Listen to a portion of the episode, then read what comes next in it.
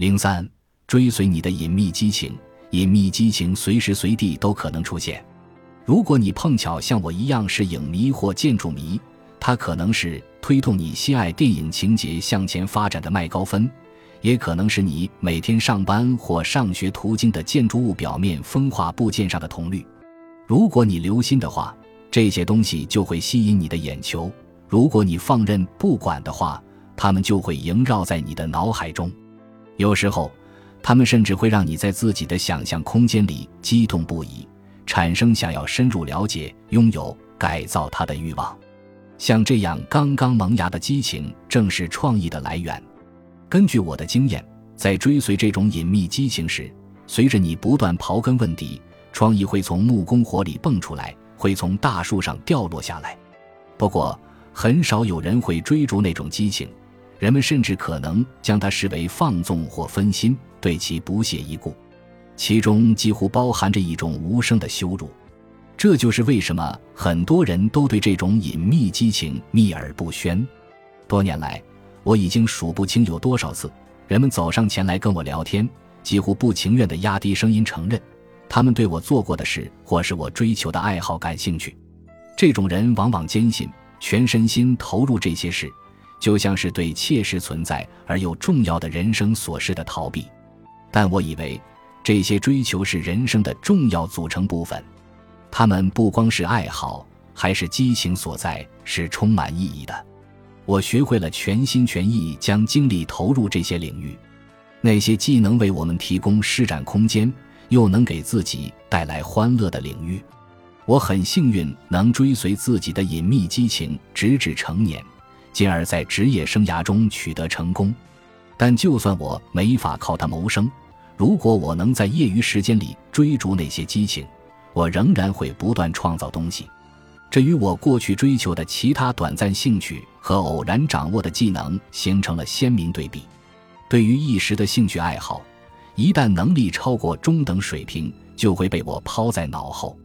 由于年轻时的兴趣爱好太多，我不知该怎么做到最好，也没有为此倾注过多的心血。我是比平庸稍好一点就行的忠实信徒。二十岁出头的时候。我意识到自己可以在制造这条路上追求真正的高水准，从那时起，我就不顾一切一头扎了进去。这从根本上提升了我将已经拥有的旧技能与希望获得的新技能结合起来的能力。它也使我更愿意承认自己能做的事存在一定的限制。例如，我很想成为一名电影编剧。编剧看问题的视角很特别。他们的大脑构造独特，能够完全通过叙述过滤自己的体验。随着时间的推移，它会成为一台高度协调的机器，能够进行角色设计、世界构建和剧情延伸。从本质上说，编剧就是会讲故事的人类 3D 打印机。但我早就知道，这不是我大脑的工作方式。我就算绞尽脑汁，也编不出曲折离奇的情节。并不是我希望它有所不同。事实上，我觉得自己大脑的运作方式也不错。我并不认为这是个缺陷。反正我也不需要写剧本。每个人在世间行走的过程中，都会形成自己解读和重塑世界的方式。每个人都有分享自己故事的独特方式。这意味着每个人得到创意的方式都不一样，表达创意的方式也不一样。这就是文化得以形成的神奇之处。你的大脑是怎么运作的？你的隐秘激情是什么？你怎么解读自己的世界？编剧只是创造故事的一种方式。我的大脑赋予我的特殊技能是制造实实在在的物体。虽说最终得到的不是电影剧本，但这个技能帮了我大忙。我觉得这样也挺好，因为制造东西总能给我带来不同的感受。制造东西能充分调动我的大脑，这胜过我学过的其他任何技能。我的大脑和双手结合起来，总能碰撞出奇妙的火花。只有在制造东西的时候，世界在我眼中才是有意义的。这就像我的超能力，我的造物热情集中体现在角色扮演上。角色扮演最基本的做法是打扮成电影、小说、动漫中你最喜欢的角色。不仅仅是穿上角色的服装，还要进入作为角色的那个他、他或者他之中。我将它理解为互动式戏剧，而不是独角戏。我酷爱角色扮演，它一直是我的激情之源，也是无穷无尽的创意源泉。我喜欢的很多项目都是这一爱好的产物。我对角色扮演的热忱是大胆且明确的，至少目前还是如此。不过事情并不总是那么简单。你瞧，角色扮演的问题在于，它虽然很有趣，但也可能带来麻烦，因为我们热爱的事物会让我们变得不堪一击。这也许正是我们羞于承认自己热情所在的缘由。早在高中时期，我就迷上了角色扮演。角色扮演这个词当时还没被发明出来呢。那个时候，我刚刚爱上电影这种艺术表现形式，刺激多重感官的叙事方式和层次丰富的世界构建使我大受震撼。那是二十世纪八十年代初，对一个痴迷科幻冒险、太空歌剧和奇幻史诗的青少年来说，那是一段令人难以置信的美好时期。他们启发我创造出自己的装扮。让幻想的世界趋近现实，也让自己置身于那些场景中。当然是在我家的私密环境里。我只有在万圣节才会将这种隐秘的欢乐公之于众，因为那是展现我创意灵感的绝佳时机。我怀疑很多人都是从万圣节开始迷上角色扮演的。十六岁那年，我和父亲从英格兰导演约翰·宝曼的电影《黑暗时代》中汲取灵感。制作了一套完整的盔甲。万圣节那天，我穿着它去上学了。我们花了好几周时间研究考证，材料用的是铺屋顶的铝板，那感觉就像是由无数铆钉精心打造而成的。我没日没夜的修改调整，直到穿着完全合身。我穿上后感觉棒极了，只有一个小小的结构性问题，我没法坐下。如果我既想穿盔甲，又想看清老师在教室前方黑板上写的字，就得背靠着墙站在教室最后面。我很乐意做这个取舍，而且感觉自己做了更明智的选择。不幸的是，第三节课刚上到一半，我就开始全身发烫。在数学课上，我顺着墙壁一点一点往下滑，眼前发黑，最后砰然倒地，晕了过去。醒过来的时候。我汗流浃背地躺在学校的医务室，浑身上下只剩内裤，自制盔甲也不知去了哪里。那一幕真是令人尴尬。第二年，我从电影《疯狂的麦克斯二：公路勇士》中汲取灵感，用重量较轻的金属制作了一件前臂护甲。我把铝板改造成臂甲，增添了一些炫酷的标志和未来主义涂鸦，然后为了让它看起来更逼真。又在地下室一堵脏兮兮的石墙上反复刮擦，做出末世废土那种饱经风霜的效果。万圣节那天，我佩戴臂甲去上学，身穿破旧的机车皮夹克，脚蹬与电影男主角麦克斯一样的厚底靴。后来我才知道，那就是所谓的宇宙内装扮，不是经典，但属于正典之列。它戴起来和看起来都很酷。事实上。那比穿全套盔甲还要酷，不过我的同学亚伦可不这么看，他拿我的装扮开玩笑，虽然也不是太尖酸刻薄，但足以让我火冒三丈。我一向不爱跟人发生冲突，通常发生这种事的时候，我都会缩回自己的壳里，耽于自己痴迷的世界中。但这一次没有，这套装扮让我感到浑身充满力量。仿佛化身成了在末世艰难求生的麦克斯，我昂首挺胸对亚伦反唇相讥。在我的脑海中，或者应该说，在我化身的麦克斯的脑海中，故事发展到这一步就应该结束了。我避开了亚伦的进攻，然后成功反击，亚伦应该被击败了才对。但亚伦显然并不这么觉得。哎呀，快来看亚当，胳膊上挂点铁皮。就以为自己是超人了，他嘲弄的大喊，惹得其他同学哈哈大笑。亚伦只用一句话就刺穿了我的护身盔甲，他把我看透了，然后利用这一点来对付我，暴露了我一直保守的秘密。在那一瞬间，我意识到这种东西能赋予我力量，带来脱胎换骨般的感受，但如果放任不管，它也可能背叛我。让我感觉自己不堪一击。随着年龄的增长，我多次得到了同样的教训。例如，2009年，《流言终结者》有一集旨在揭秘经典电影中虚构的桥段。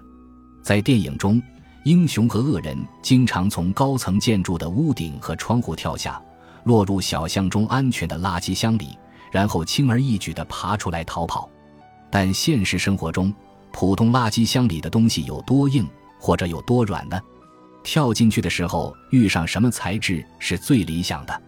垃圾箱里的理想材料真能救你一命吗？这些都是我们打算回答的问题。剧情设计出来以后，显然我和杰米·海纳曼需要自己跳下去，这就引出了那一集包含的两个环节：一部分是训练，另一部分是真正的实验。从视觉叙事的角度来看，我希望我们在两个环节的服装有所不同。在训练环节，服装组给我们准备了运动服，背后贴着热转印的特技出学者字样。在实验环节，我作为节目中的正式试跳者，为我们穿哪种服装拍出来效果更好，又能符合那一集的主题，绞尽了脑汁。那一集是在旧金山湾区中部的金银岛消防训练基地拍摄的。我坐在一座建筑物顶端，眺望东湾区。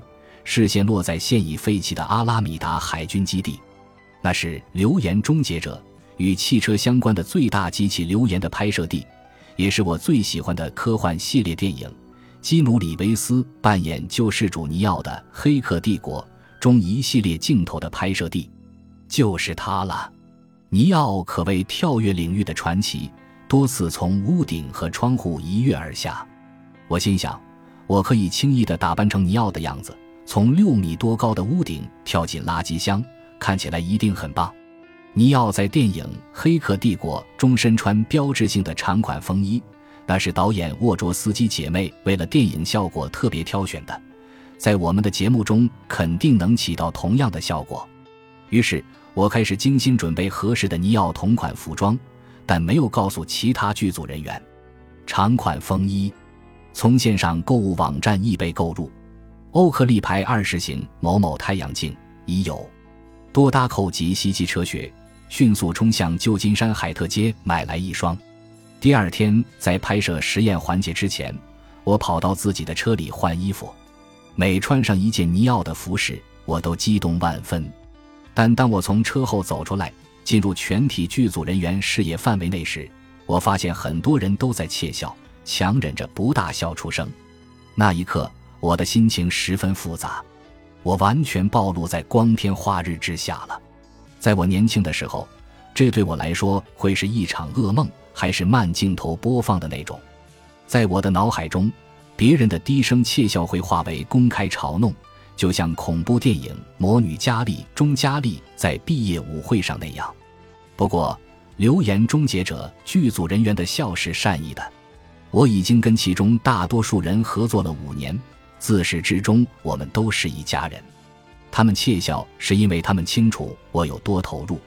打扮成尼奥，让剧组工作人员看到了我鲜为人知的一面。我一直对此秘而不宣，是因为我觉得有点尴尬。不过，我很快想起了自己为什么要穿成这样。我知道，当我从高空一跃而下，落入装满泡沫塑料的垃圾箱时，那件长款风衣会在我身后猎猎飞舞。用高速摄影镜头拍出来，视觉效果会很炫酷。没错，它看起来确实棒极了。但我也意识到，我与两个版本的自己进行了一场交流。我冲高中时期的自己大喊：“没关系的，张扬你独特的一面吧。”与此同时，我也提醒成年后的自己要继续追求我想要的东西，哪怕我知道那些玩意儿有点古怪，并且说不清楚自己为什么如此迷恋它们。因为追求他们是我一生中所做每件事的动力。尼奥外套是我为节目精心准备的第一套服饰，它引出了《流言终结者》未来剧集中的其他无数变装，进而启发了我在未来漫展中的装扮构想和 Tested 点 com 网站上的视频。Tested 点 com 是我的个人网站，专门展示各式各样的制造过程和工具。从某种意义上说，那天我在金银岛做的事是给自己发放了许可证，允许自己追随年轻时痴迷的东西，追随他们带来的隐秘激情，一直走到最后。无论我会在那里发现什么，因为有些时候你在那里发现的东西会是你这辈子最棒的创意。从职业上看，我是个创客；从气质上看，我是个讲故事的人。但首先，我将自己视为发放许可的机器。美国散文家拉尔夫·沃尔多·爱默生在《自立》一文的开篇说道：“相信你的想法，相信你打心底相信是真的的东西，对所有人来说都是真的。”那就是天赋。十八岁第一次看到这篇文章时，这句话带给我的震撼特别大，直到今天，它仍在我脑海中不停地回荡。通过个人体验获知的最深刻的真理，放诸四海而皆准。它让我们与彼此、与周遭世界相连。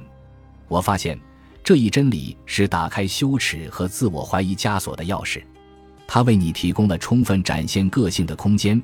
给你精神上的自由，让你去关注自己感兴趣的东西。对于我们这些创客来说，它也是通往创意与创造的金光大道。本集播放完毕，感谢您的收听，喜欢请订阅加关注，主页有更多精彩内容。